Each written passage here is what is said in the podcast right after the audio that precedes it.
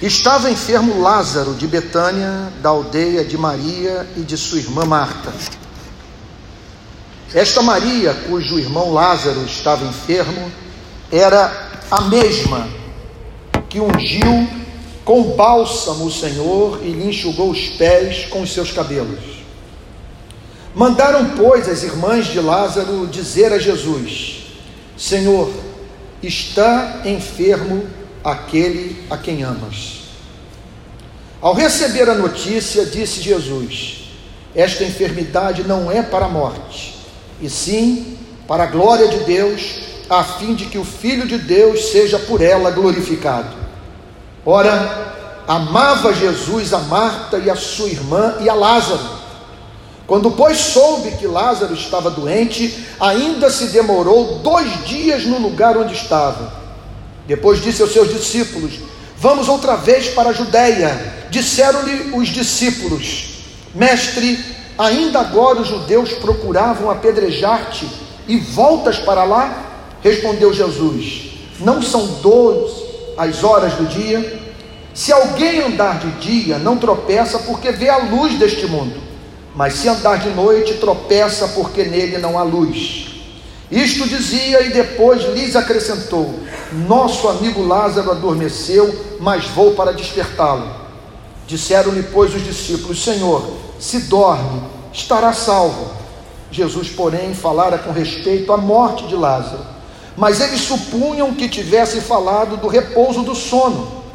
Então Jesus lhes disse claramente: Lázaro morreu, e por vossa causa me alegro de que lá não estivesse para que possais crer, mas vamos ter com ele. Então Tomé, chamado Dídimo, disse aos condiscípulos: Vamos também nós para morrermos com ele. Chegando Jesus, encontrou Lázaro já sepultado havia quatro dias. Ora, Betânia estava cerca de 15 estádios perto de Jerusalém. Muitos dentre os judeus tinham vindo ter com Marta e Maria para as consolar a respeito de seu irmão. Marta, quando soube que vinha Jesus, saiu ao seu encontro. Maria, porém, ficou sentada em casa. Disse, pois, Marta Jesus: Senhor, se estiveras aqui, não teria morrido meu irmão. Mas também sei que, mesmo agora, tudo quanto pedires a Deus, Deus te concederá. Declarou-lhe Jesus: Teu irmão há de ressurgir. Eu sei, replicou Marta, que ele há de ressurgir na ressurreição no último dia. Disse-lhe Jesus: Eu sou a ressurreição e a vida. Quem crê em mim, ainda que morra, viverá, e todo que vive e crê em mim não morrerá eternamente. Crês isto? Sim, Senhor, respondeu ela. Eu tenho crido que tu és o Cristo, o Filho de Deus que devia vir ao mundo. Portanto, a partir do verso 28, nós entramos numa nova perícope, ou numa nova sessão do capítulo 11, que nós não examinamos ainda. Tá bom? Então, nós vamos hoje do verso 28 até o verso 35. E no domingo subsequente, no domingo que vem, nós terminaremos a passagem sobre a ressurreição de Lázaro. Então, hoje, repito, do verso 28 até o verso 35. Tendo dito isto, retirou-se e chamou Maria, sua irmã, e lhe disse em particular: O mestre chegou e te chama. Uma das coisas mais difíceis de para interpretar esse, essa passagem é o motivo do Senhor Jesus ter ficado na porta de Betânia, não ter entrado na cidade. Não há unanimidade entre os estudiosos da Bíblia sobre o motivo que levou Cristo a não ir direto na casa de Marta e Maria. Bom, Provavelmente, provavelmente, há duas respostas para essa questão. Por que Jesus não foi direto à casa de Marta e Maria? O Calvino acredita que ele não fez por causa dos judeus que o perseguiam, para evitar alguma espécie de contenda, de confusão na cidade. Eu não estou totalmente convencido disso. Um outro motivo é que, muito provavelmente, Calvino também menciona isso, se minha memória não está falhando. Mas vários comentaristas é, é, é, acreditam que talvez o Senhor Jesus tenha ficado na porta da cidade porque o cemitério onde se encontrava Lázaro era ali perto. Agora, o que ocorreu é aquilo que eu havia dito para vocês no domingo passado. Marta se levantou, saiu correndo ao encontro do Senhor Jesus. Maria ficou dentro de casa, mas sem a mínima dúvida, absolutamente certa do fato de que ela encontraria Jesus. Então, formas diferentes de se relacionar com a mesma experiência espiritual. Jesus chega à porta de Betânia, da pequena aldeia a três quilômetros de, de Jerusalém.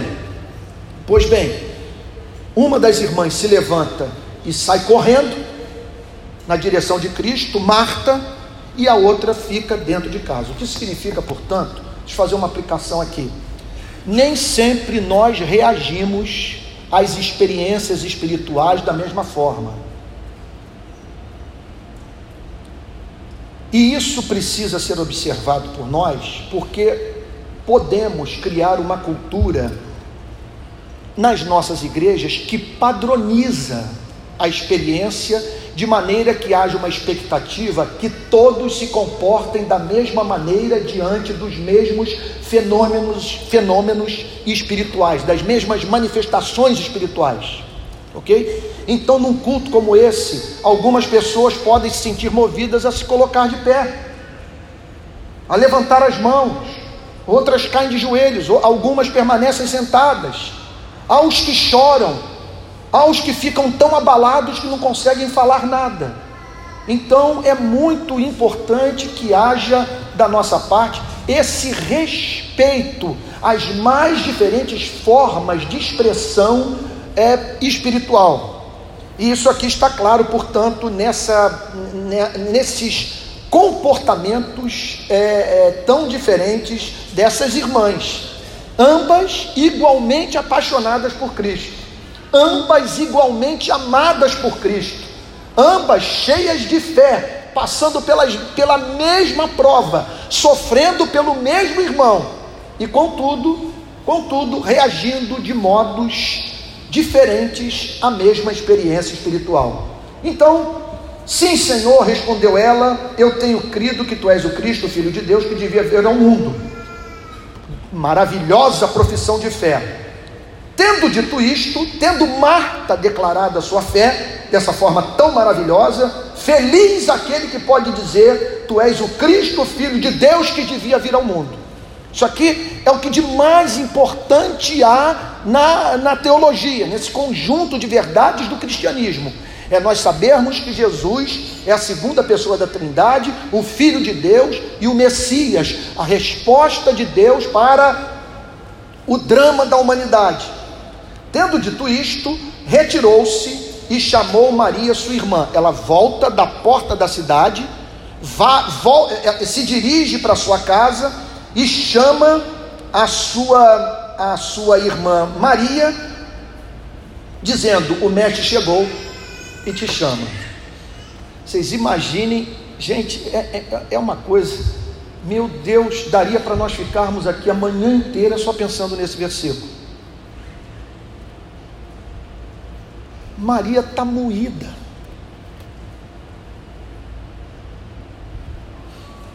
Sobrecarregada de dor, de luto, provando da mais radical impotência. O irmão apodrecendo no túmulo. E subitamente vem esse convite Maria, levanta, porque o Senhor chegou e te chama. É muito difícil nessa hora o pregador é, é, é, passar sobre uma passagem como essa sem é, explorar toda a sua riqueza, porque é muita verdade contida aqui. A primeira verdade, entre as muitas que nós poderíamos mencionar, e eu fico muito feliz de poder dizer isso para vocês. E quem vai declarar o que eu vou declarar a partir de agora, eu posso dizer: é um companheiro seu de tribulação, é um companheiro seu de tentação. Eu posso dizer que esse ano foi um ano de prova para mim. De janeiro até dezembro eu não tive trégua. Eu não quero que vocês gastem muito tempo comigo. Só para lhe dizer que não é só contigo. Não é só contigo. Ok? Marta e Maria passaram pela dura prova de ver um irmão cair de cama, ser acometido de uma doença mortal e vir a morrer. E eu não preciso receber revelação do alto para saber que eu estou falando nessa manhã para pessoas que estão atravessando os mais diferentes tipos de prova.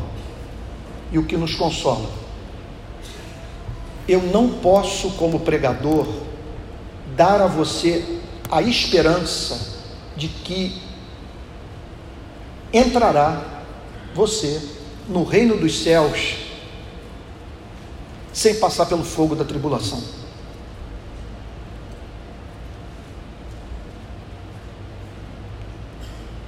Gente, entre esse presente ponto esse exato momento da nossa vida e a morte, nos aguardam muitas provas. Impossível viver nesse planeta sem ser provado. Isso aqui não é mais um jardim. Foi transformado num vale de lágrimas decepções o aguardam. Lutas por dentro, no seu coração, ameaças externas ao seu bem-estar, ao bem-estar da sua família, tentações, problemas de saúde. Meu Deus, como enumerar as provas às quais nós estamos expostos nesse vale de lágrimas. Contudo, contudo, como ministro do Evangelho de Jesus Cristo, na autoridade da palavra de Deus, eu posso lhe dizer que jamais você deixará de contar com o cuidado divino, com a intervenção divina com a presença divina, ele haverá de ser na sua vida consolo bem presente na tribulação. Então veja só, em nome do Senhor Jesus, entenda, você não vai estar só nunca, nunca, nunca. E Cristo vai se manifestar desta forma. Chegando no tempo de Deus, de acordo com o decreto de Deus, mesmo que aos seus olhos a profecia não tenha se cumprido, a oração não serviu para que sua súplica fosse atendida, e depois de orar tudo piorou. Mas entenda uma coisa: que ele vai chegar naquele exato ponto que a tribulação terá cumprido o seu papel na sua e na minha vida ainda que lhe seja mais interessante ressuscitar um morto do que curar um enfermo.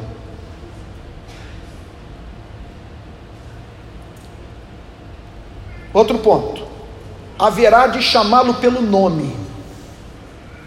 Você saberá, e quem anda com Jesus sabe discernir essa voz.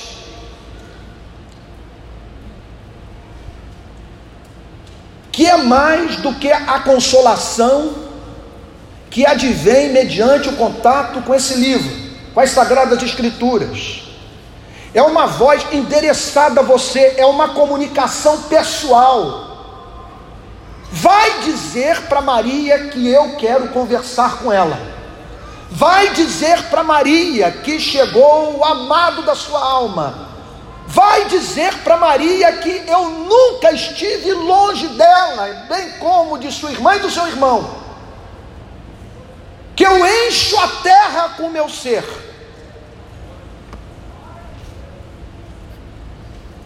E que participei de cada instante do maior sofrimento vivido por essa família. Maria, sua irmã, lhe disse em particular: O mestre chegou e te chama. O mestre chegou e te chama. O que que todos os grandes, os servos de Deus, os mais bem preparados, aqueles que de fato viveram vida para a glória de Deus, têm a dizer sobre esse verso 28? que quando essa voz o chama, quando você ouve esse sussurro, quando você toma conhecimento do fato de que, de que Jesus está chamando você para o colóquio santo, para a comunhão santa, para a intimidade, em nome de Jesus, pare tudo, corra para a presença de Cristo, não pense, não pense que aquele desejo que o acometeu de manhã vai permanecer ao longo do dia, o desejo de orar, o desejo de abrir a Bíblia, aquela saudade que dá de Jesus Cristo, é uma graça, é Deus batendo a porta. Eis que estou à porta e bato, e todo aquele que ouvir a minha voz, abrir a porta, entrarei em sua casa, cearei com ele e ele comigo. E outro ponto, é muito bom você ter a solidariedade humana. É bom você procurar o pastor, procura o presbítero, procura o diácono, procura o melhor amigo. E, e, e, e sabendo do fato de que Deus pode abraçá-lo através desses irmãos da igreja, mas não dê descanso a si mesmo enquanto você não ouvir Jesus o chamando pelo nome. Enquanto você não estiver seguro de que Deus falou pessoalmente ao seu coração.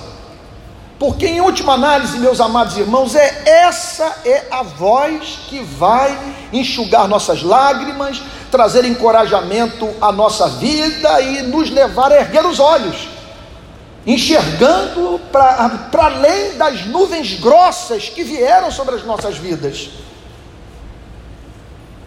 Ela ouvindo isto, levantou-se depressa e foi ter com ele. O cristianismo, do ponto de vista da, das disciplinas espirituais, ele está inteiro contido nesse verso 29. Ela se levantou depressa e foi ter com ele. E assim nós deveríamos viver. De que maneira? É numa, numa, numa santa, numa doce e esperançosa expectativa de que, veja só, entre esse ponto que nós nos encontramos na nossa vida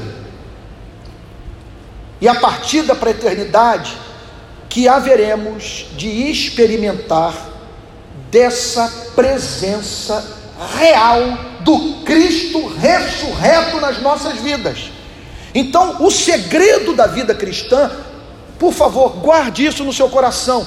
É, é, é, é, olha, não é só conhecer doutrina, não é só frequentar escola dominical, não é só ouvir sermão. É você manter esse, essa, essa esperança, essa expectativa de que subitamente essa voz será dirigida a você. E isso pode pegá-lo, gente, isso pode pegá-lo nas, nos mais diferentes horários do dia e você dedicado às mais diferentes, às mais diferentes tarefas. Eu me lembro a experiência mais das mais gloriosas que eu vivi na minha vida me pegou dirigindo o carro. Foi no dia seguinte à morte de Jorge Amado. Eu estava na casa dos meus pais, eu me lembro até hoje, sentado na poltrona ao lado do meu pai e da minha mãe, e o Jornal Nacional mostrando, falando da biografia, da história e tal, de Jorge Amado, mostrando sua casa, um jardim que havia, Zélia Gattai mostrando as árvores que Jorge Amado havia plantado na sua casa na Bahia, aquela coisa toda. Terminou aquilo, eu entrei no meu carro e resolvi, resolvi botar um CD, naquela época era o CD, do pastor Paulo Brito, da Igreja Maranata. Pastor Paulo Brito interpretando um dos hinos mais estimados do Billy Graham, presente praticamente em todas as suas cruzadas evangelísticas, manso e suave. Manso e suave, Jesus está chamando, chama por ti e por mim. Quando, na interpretação do Paulo Brito, o hino chegou naquela parte que diz: Correm os dias, as horas se passam, passam por ti e por mim, transes de morte por fim nos esperam, vem tanto a ti quanto a mim. Quanto a mim. Oh, não desprezes o que ele está dando Vem já, vem já. Alma cansada, vem já. O Espírito Santo pegou a estrofe e me pegou. Eu já tinha chegado no bairro onde eu moro, Pendotiba. Quando veio aquela história de alma cansada, a transitoriedade da vida, a preocupação de Cristo com o nosso bem-estar revelado nesse hino Vem já, vem já, alma cansada, vem já. Eis que ele a porta te espera velando.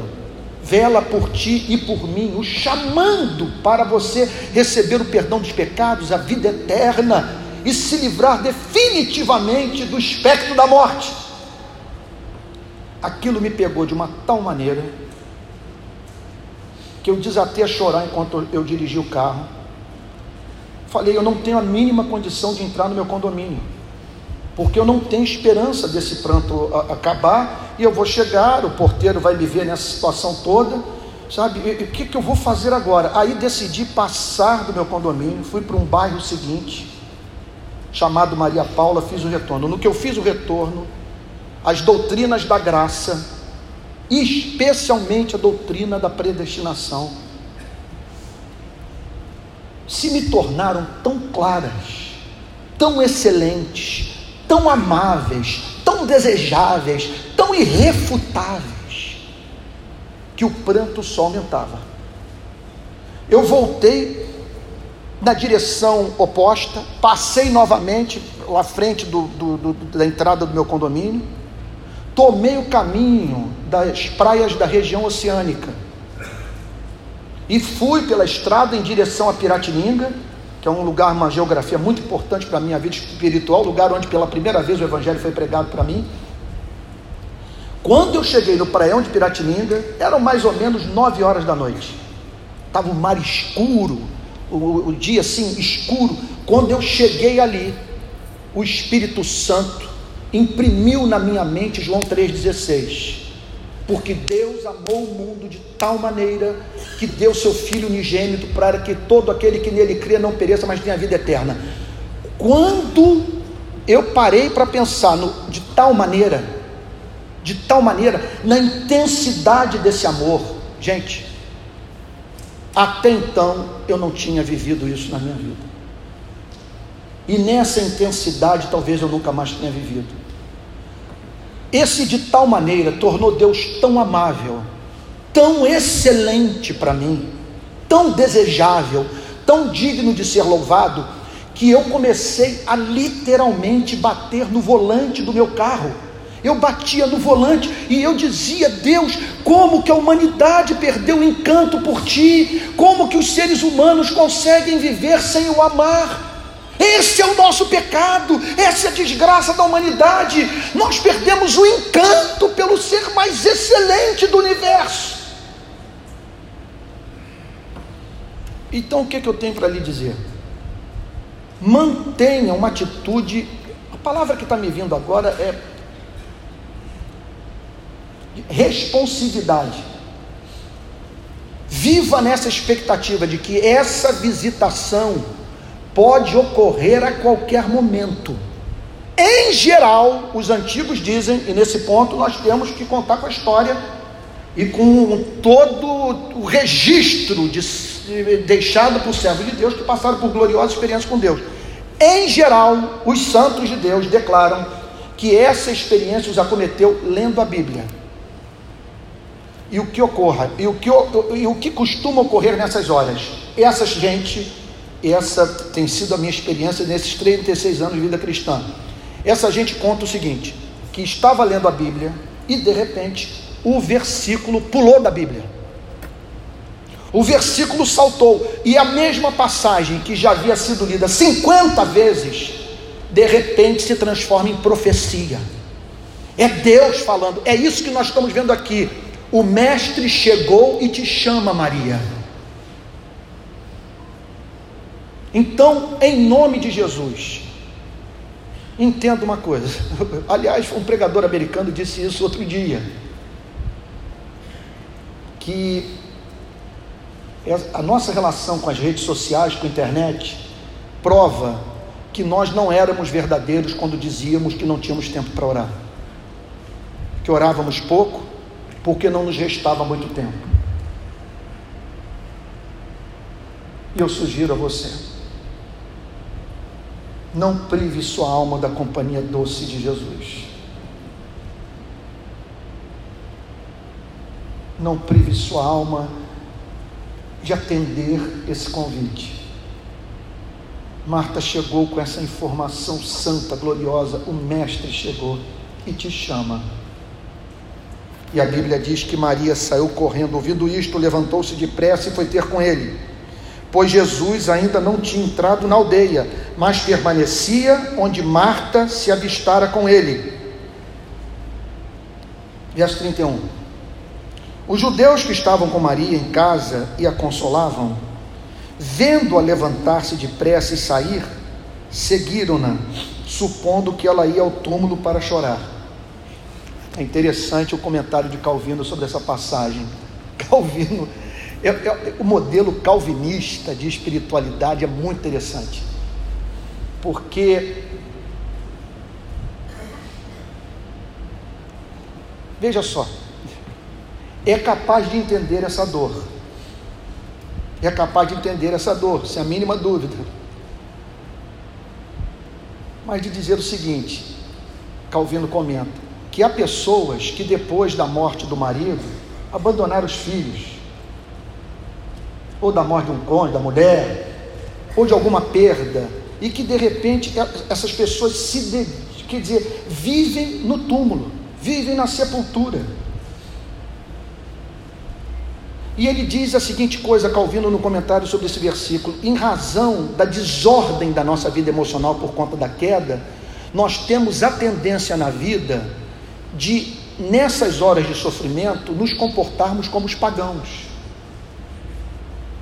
Porque há um sofrimento, veja só, que é vivenciado por nós e pelo não cristão em razão de termos a mesma natureza. Contudo, a palavra de Deus diz com muita clareza que nós não devemos sofrer como os demais que não têm esperança.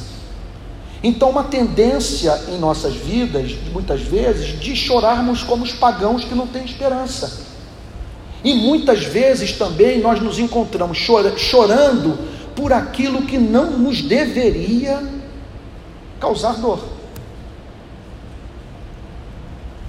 Estamos simplesmente sofrendo por aquilo sem o que nós poderíamos viver muito bem. Um luxo da vida. Um luxo. Eu me lembro, no antigo tempo, terminou a pregação, várias pessoas vieram ao púlpito para conversar comigo. As duas ou três primeiras me apresentaram quadros realmente duros, difíceis sofrimentos reais. Quando chegou a quarta pessoa, veio falar comigo, eu disse o seguinte: se você tivesse ouvido, eu não me lembro se eu falei isso para a pessoa, para ser franco. Eu acho que eu falei. Eu disse o seguinte: se você tivesse ouvido o, o que eu acabei de ouvir, de três pessoas que me procuraram no púlpito para compartilhar comigo sobre seus problemas, você chegaria à conclusão que você não tem problema. Então muitas vezes ocorre isso. E aqui está Maria se levanta e, para os judeus que estavam presentes, sai correndo na direção do túmulo. Quatro dias depois da morte do irmão, para continuar ali chorando. Então, nós temos que pedir graça a Deus, veja só, para evitarmos dois extremos na vida. Um extremo é de esperarmos gozar neste século, neste mundo, de uma natureza de anjo. E você então se culpar porque não se comportou como um anjo. O outro extremo é de você perder de vista o fato de que há graça de Deus em todos os nossos sofrimentos, que em todos eles um propósito santo se cumpre e que nós não estamos sozinhos jamais, jamais, jamais. Ele vê, ele sabe e ele intervém. No exato ponto em que a tribulação cumpriu sua função, o seu papel nas nossas vidas. Verso 32. Ah, deixa eu fazer aqui uma digressão. Interessante é quando você se dedica a ler esses sermões desses pregadores do passado esses pregadores calvinistas. O Jonathan Edwards, ele chegava ao ponto de chamar as pessoas pelo nome. Ele no culto ele apontava para as pessoas. Ele dizia: "Olha, eu estou pregando aqui. E tem pessoas que viram a morte ocorrer bem próximo delas. E vocês não se preocupam com isso e vivem como se jamais fossem morrer." no seu sermão de despedida da igreja de Northampton, igreja congregacional, ele diz o seguinte: Eu peço duas coisas a vocês. Número um, que vocês não deixem de professar fé na fé reformada, que vocês defendam a verdadeira doutrina e que vocês cessem com a contenda na igreja, porque vocês são, eram proprietários de terra, vocês têm dinheiro, e essa igreja, a igreja que eu pastoreio, é uma igreja de gente contenciosa. E onde houver contenda, o Espírito Santo não está presente. E o Espírito Santo vai abandonar a igreja se vocês continuarem a brigar uns com os outros. Tem um sermão de Martin Lloyd Jones que ele chega ao ponto de dizer o seguinte: é porque vocês crentes se comportam como os ímpios no sofrimento, que o testemunho da igreja não abala o planeta. porque vocês reagem à tribulação como se não acreditassem. E aí ele diz duas coisas assustadoras, super politicamente incorretas. Ele diz assim: de uma vez por todos entendamos que a igreja não é um hospital. Martin Lloyd Jones diz: chega de dizer que a igreja é um hospital, isso aqui é um quartel-general. E nós estamos diante do nosso comandante nos chamando para a batalha, para viver para a glória do seu nome. E aí ele diz a coisa mais louca também possível. Ele diz o seguinte: não deve haver espaço no cristianismo para espiritualidade efeminada. Ele acreditava que esse comportamento, que é capaz de resistir na luta, é que haveria de abalar o mundo. Do não cristão ver a diferença de Cristo nas nossas vidas no momento da prova. Num outro sermão, ele toma consciência de que os membros da igreja estavam deixando de vir à igreja no domingo para ir para a praia. Martin Lloyd Jones. Ele chega ao púlpito e diz o seguinte: Eu não tenho nenhum problema que vocês frequentem a praia e que no domingo vocês prefiram ir à praia a vir à igreja. Nenhum problema. Porque eu acredito o seguinte: que vocês não deveriam vir para a igreja exceto que julgassem que vão encontrar na igreja o que não pode ser encontrado em nenhum outro lugar. Agora, quando um parente seu morrer, não procure a igreja na qual você não acredita em busca de consolação. Vai para a praia.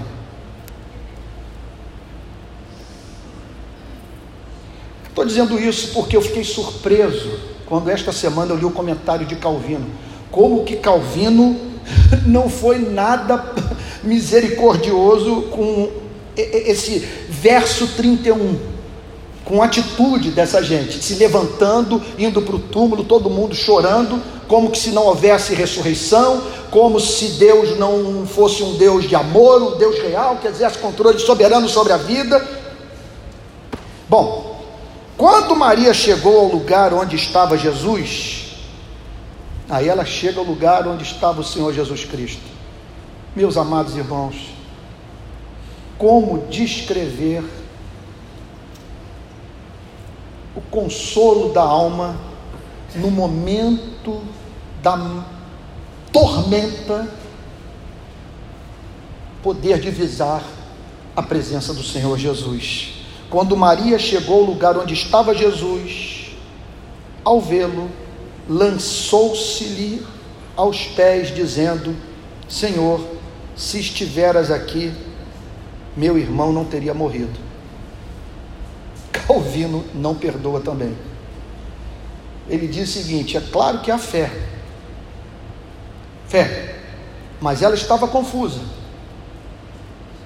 porque isso aqui não é uma boa teologia. Porque, como dizer que Jesus não estava ali? Se ele enche com o seu ser os céus e a terra, nada ocorreu longe dos olhos de Cristo. Por isso há uma profunda expressão de fé. Se estiveras aqui, Senhor, se estiveras aqui, meu irmão não teria morrido. Isso é um fato. Que Jesus poderia ter curado a Lázaro. Agora ela se esqueceu, contudo, que a ausência física não implicava na ausência espiritual. Que Deus não foi tomado de surpresa. Uma vez que Cristo estava ali, exercendo governo soberano sobre aquele drama da família, porque havia reservado para aquela mesma família algo que não seria alcançado de uma outra forma. Ou seja, era necessário que o quadro se agravasse para aquela família, para que aquela família conhecesse o Cristo que dá vida ao morto. Verso 33. Agora, a partir do verso 33, eu diria para vocês o seguinte: tiremos as sandálias dos nossos pés, que nós estamos entrando em território santo. Não há nada mais santo na Bíblia do que os versos de, 36, de 33 a 35. Isso aqui é a glória. Jesus, vendo-a chorar,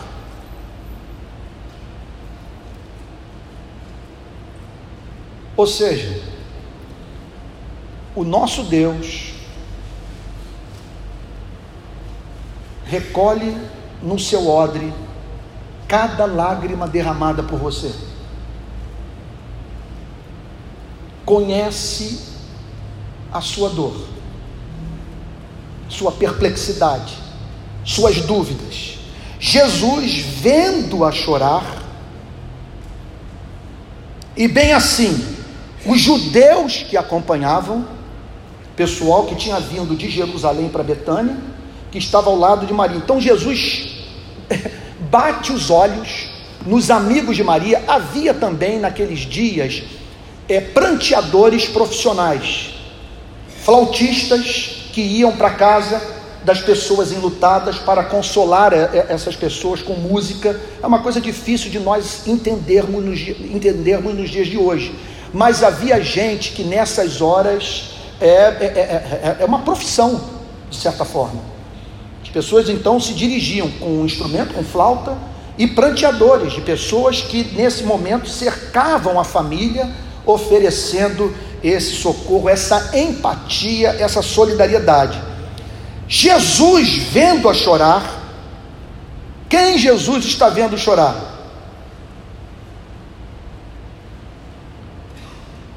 Alguém a quem ele amava ardentemente, conforme vimos nos domingos anteriores.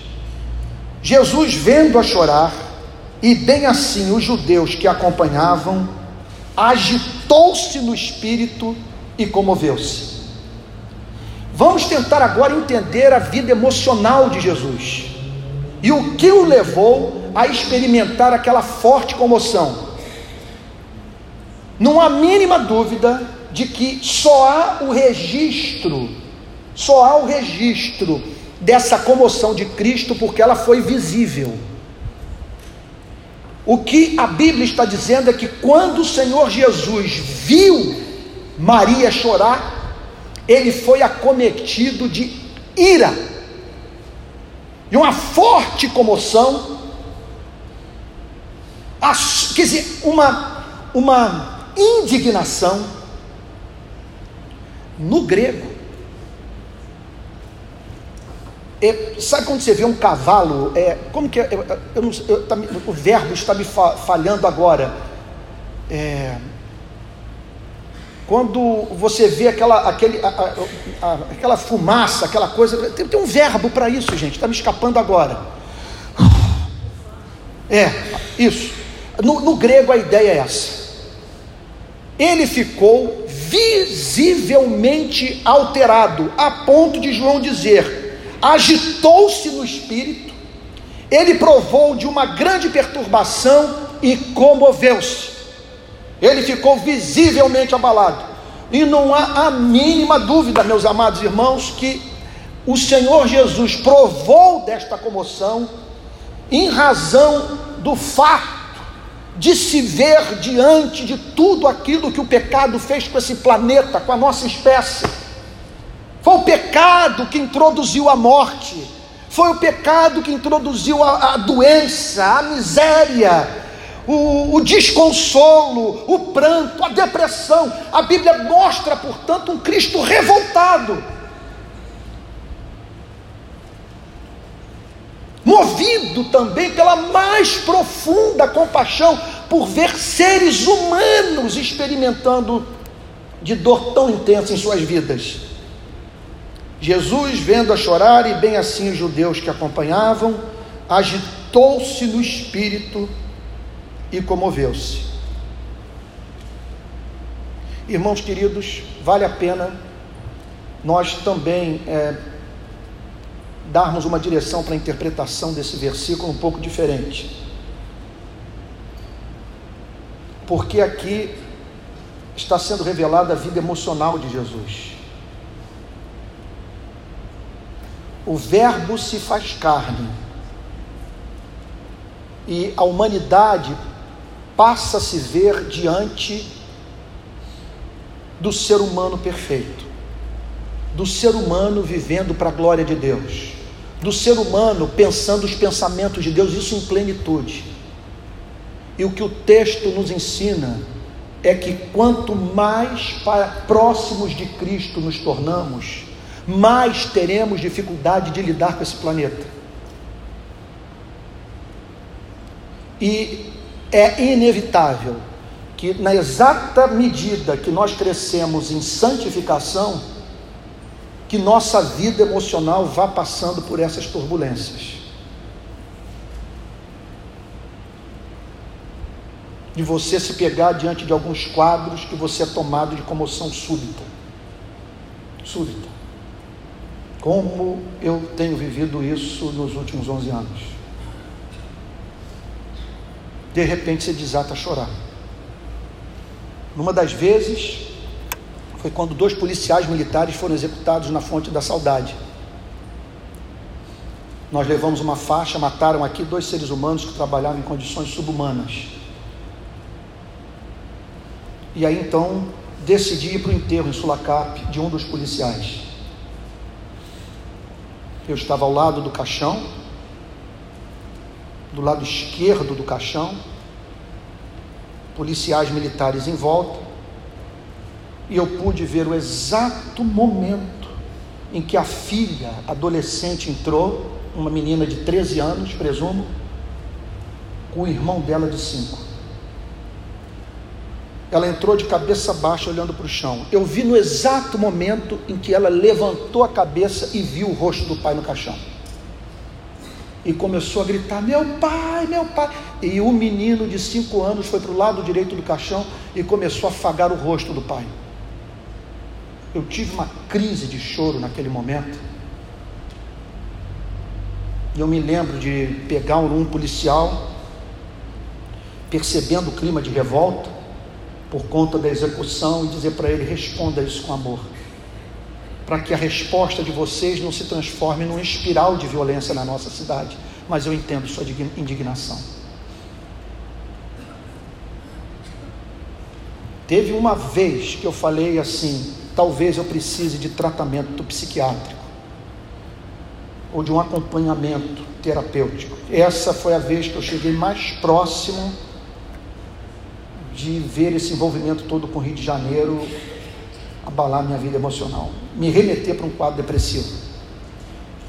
Aquela história lá de Belfor Roxo, da mãe dirigindo o carro, e o bandido deu um tiro num quebra-mola, no vidro onde estava a mãe dirigindo, só que a bala não acertou a mãe, acertou o volante do carro, ricocheteou e atingiu o peito da menina de um bebê de um ano, a Giovana Vitória.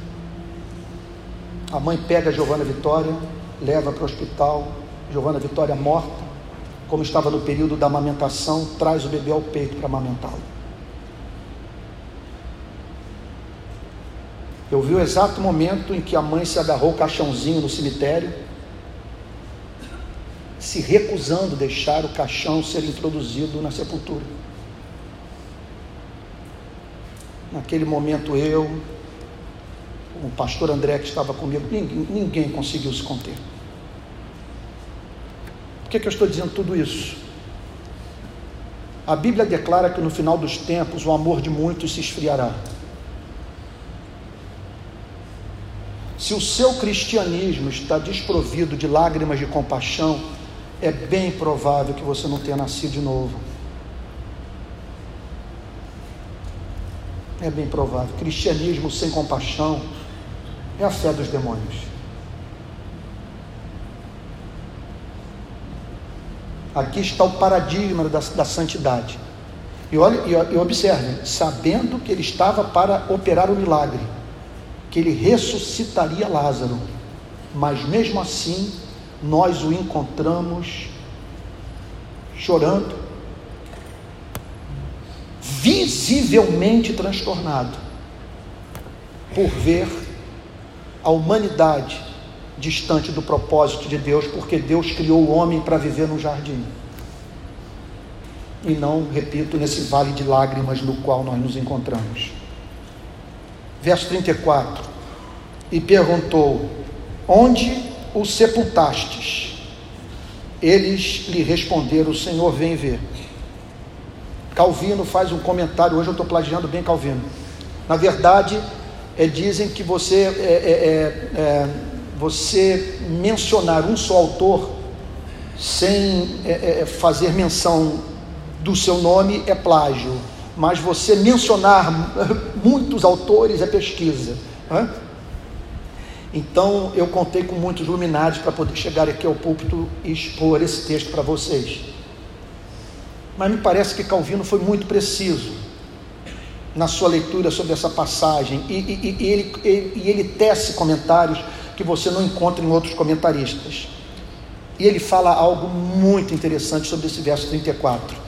Vejam só, aqueles judeus saíram de Jerusalém para prestar solidariedade a Marta e a Maria e foi porque eles saíram de Jerusalém para prestar solidariedade a Marta e a Maria que eles tiveram o um encontro com o Cristo, que é poderoso para ressuscitar os mortos.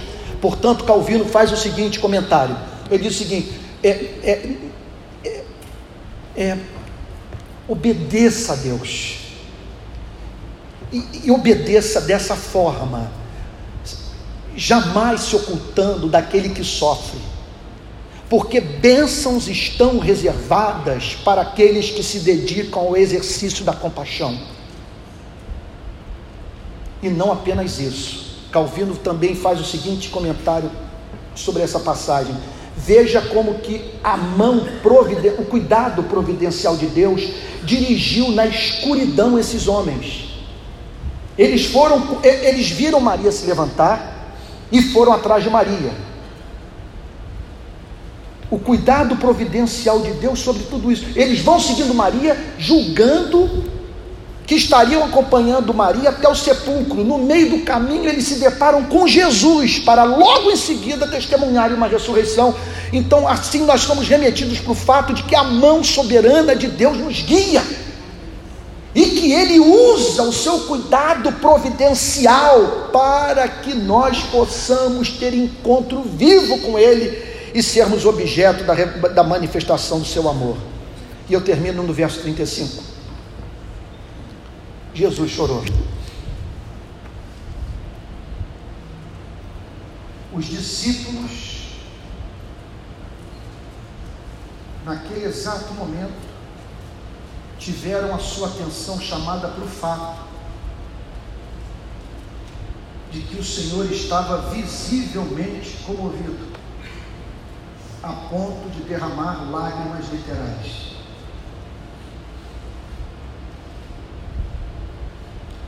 Ontem, sobre o impacto desse verso 35, eu mandei a seguinte mensagem para as redes sociais. Toda a teodiceia, toda a defesa dos procedimentos de Deus para com a humanidade, toda a consolação nos momentos de dor indizível, toda a beleza do caráter de Cristo, estão revelados nessa frase: Jesus chorou. Aqui reside a nossa esperança.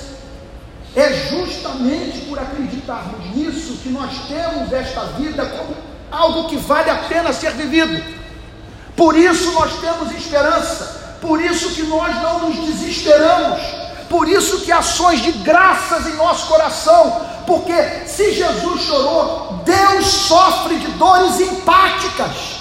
Ele é solidário ao nosso sofrimento. O texto, portanto, nos revela um Messias compassivo, misericordioso, que sofre dores empáticas, que se une a você na dor. Nós não estamos, portanto, diante de uma entidade fria, nós não estamos diante de uma coisa, do acaso cego, ou de um superanjo. O que a Bíblia revela é um Cristo que se junta a você na sua dor, que embora saiba o que ele tem reservado para a sua vida e que você está prestes a dar glória, ao exaltar pela manifestação do seu livramento, Contudo, naquele exato momento que você está lidando com o silêncio de Deus, em que você pa passa pela pior crise de impotência da sua vida, sem recursos para ajudar pessoas que você tanto ama, nessas horas em que, em que você passa por tribulação, da qual aparentemente não há nada de bom a ser extraído, nessas horas a Bíblia nos apresenta um Cristo que chora com você, que chora comigo. Agora, o que eu acho mais extraordinário é no capítulo 1, verso 1, João dizer: No princípio era o Verbo, o Verbo estava com Deus, o Verbo era Deus. No verso 14, e o Verbo se fez carne e habitou entre nós, cheio de graça e verdade, vimos a sua glória, glória como do unigênito Pai. Quando chegamos no versículo 35 do capítulo 11, nós vemos a resposta do Verbo à miséria humana. E a Bíblia, portanto, a Bíblia nessa passagem, isso aqui é de um conteúdo santíssimo, amados irmãos. Porque o que o texto está dizendo é o que Deus sente quando olha para esse planeta. Esse é um planeta que faz o Salvador chorar. Então, o, o que essa passagem está falando é da reação emocional de Cristo diante do número incontável de crianças subnutridas, de pais que nesse exato momento estão acompanhando filhos fazendo hemodiálise, de pessoas que estão tendo que deixar sua terra por conta da fome, da miséria, da escassez de água, de trabalho, da perseguição religiosa e política. Esse é o Cristo da Bíblia e por isso esse Cristo nos encanta, por isso que nós queremos imitá-lo e por isso que nós o amamos, por isso que a Ele prestamos culto na condição de unigênito Filho de Deus, segunda pessoa da Santíssima Trindade. Porque esse é o Cristo da Bíblia, é o Cristo que se compadece, é o Cristo que se junta a você e a mim no nosso sofrimento. Então, é, é, essa passagem, meus amados irmãos, Oh, Pai Santo.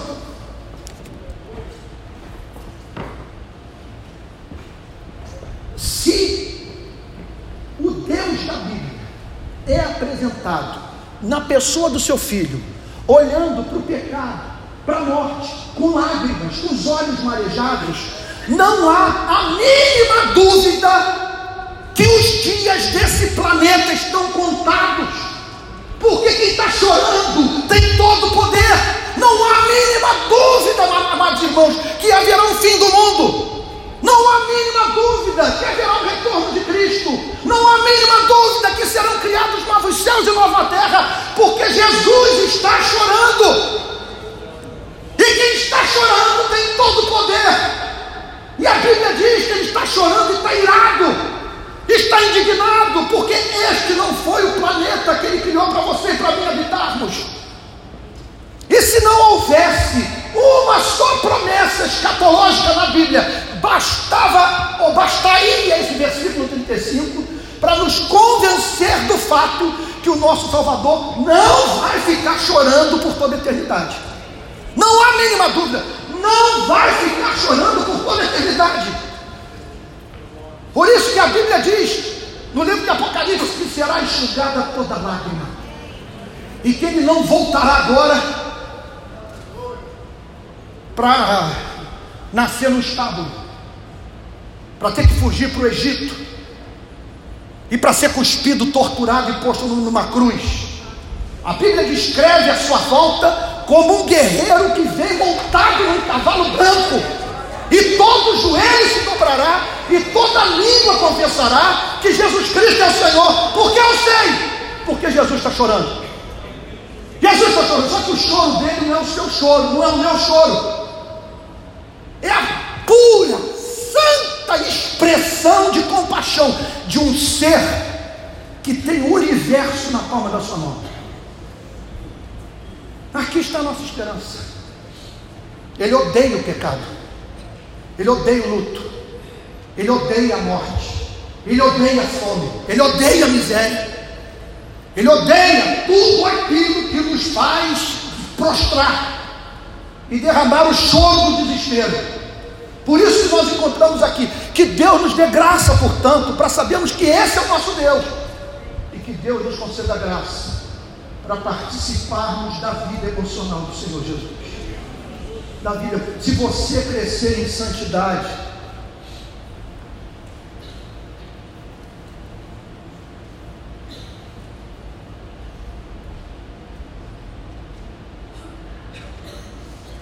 haverá momentos que você correrá para a presença de Deus.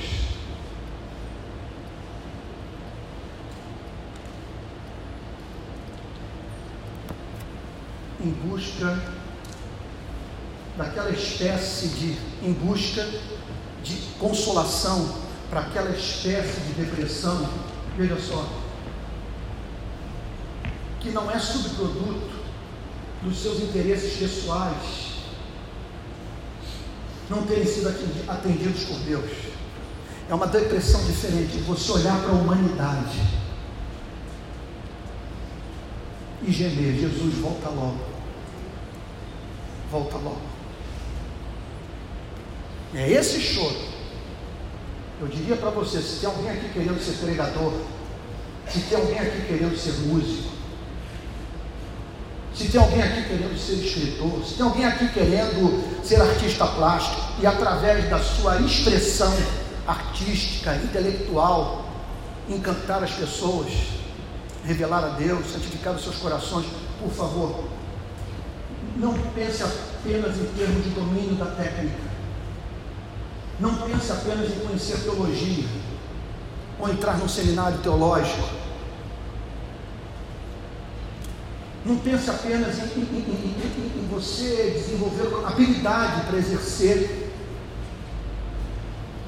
um campo de atividade profissional como esses. Peça lágrimas. Se você tiver lágrima, você não vai pregar como um advogado, você vai pregar como uma testemunha. Você pregará como quem teve, teve acesso aos fatos. Você vai encontrar na Bíblia o que ninguém consegue enxergar. Peça a Deus, Senhor, ajude-me a participar da vida emocional de Cristo. Que Deus nos abençoe, amados irmãos, e que esse capítulo extraordinário das Sagradas Escrituras marque nossas vidas para sempre. Mas de que maneira? Não há mínima dúvida que a nossa geração vai ser testemunha de muita desgraça nesse planeta. São 8 bilhões de seres humanos, com a nossa espécie sujeita a problemas que nunca a espécie humana enfrentou.